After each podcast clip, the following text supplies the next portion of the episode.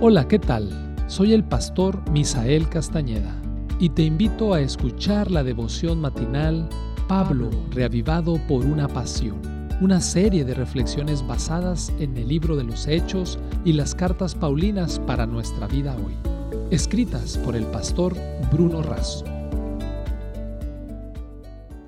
Hoy ya es 23 de enero y agradezco a cada uno de ustedes por la oportunidad que nos dan de compartir este valioso recurso que trae bendición a cada uno de nosotros.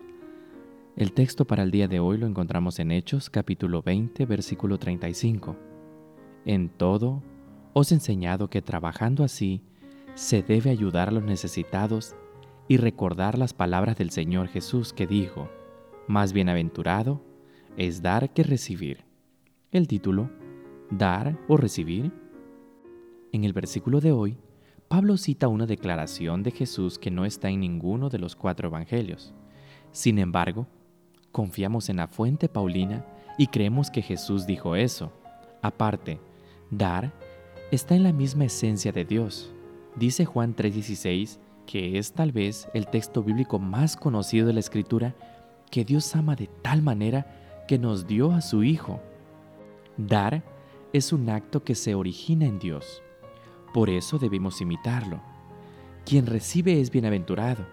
Quien da lo es más aún. Quien da se desprende de su propio egoísmo y recibe la bendición de Dios. Dar y darse es cada vez más indispensable en el mundo en que vivimos. Cuando observo el campo sin arar me pregunto, ¿dónde estarán las manos de Dios?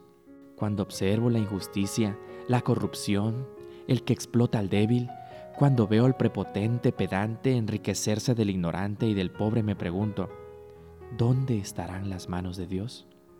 Cuando contemplo a esta anciana olvidada me pregunto, ¿dónde estarán las manos de Dios? Cuando veo al moribundo en su agonía llena de dolor, me pregunto, ¿dónde estarán las manos de Dios? Cuando miro a ese joven antes fuerte y decidido, ahora embrutecido por la droga y el alcohol, cuando veo titubeante lo que antes era inteligencia y brillante y ahora harapo sin rumbo, sin destino, me pregunto, ¿dónde estarán las manos de Dios?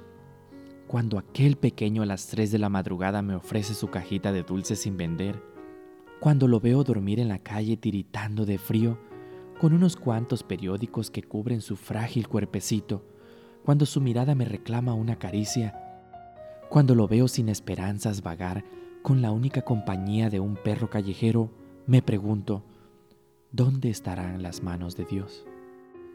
Y me enfrento a Él y le pregunto, ¿dónde están tus manos, Señor, para luchar por la justicia, para dar una caricia, un consuelo al abandonado, rescatar a la juventud de las drogas, dar amor y ternura a los olvidados. Después de un largo silencio, escuché su voz.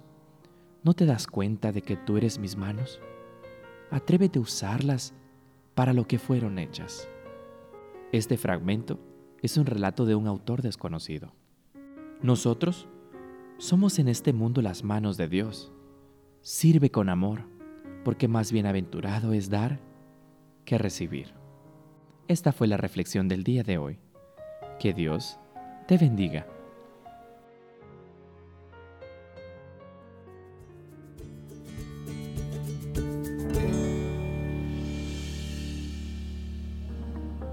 Esta fue una producción de la Iglesia Universitaria de Montemorelos en México.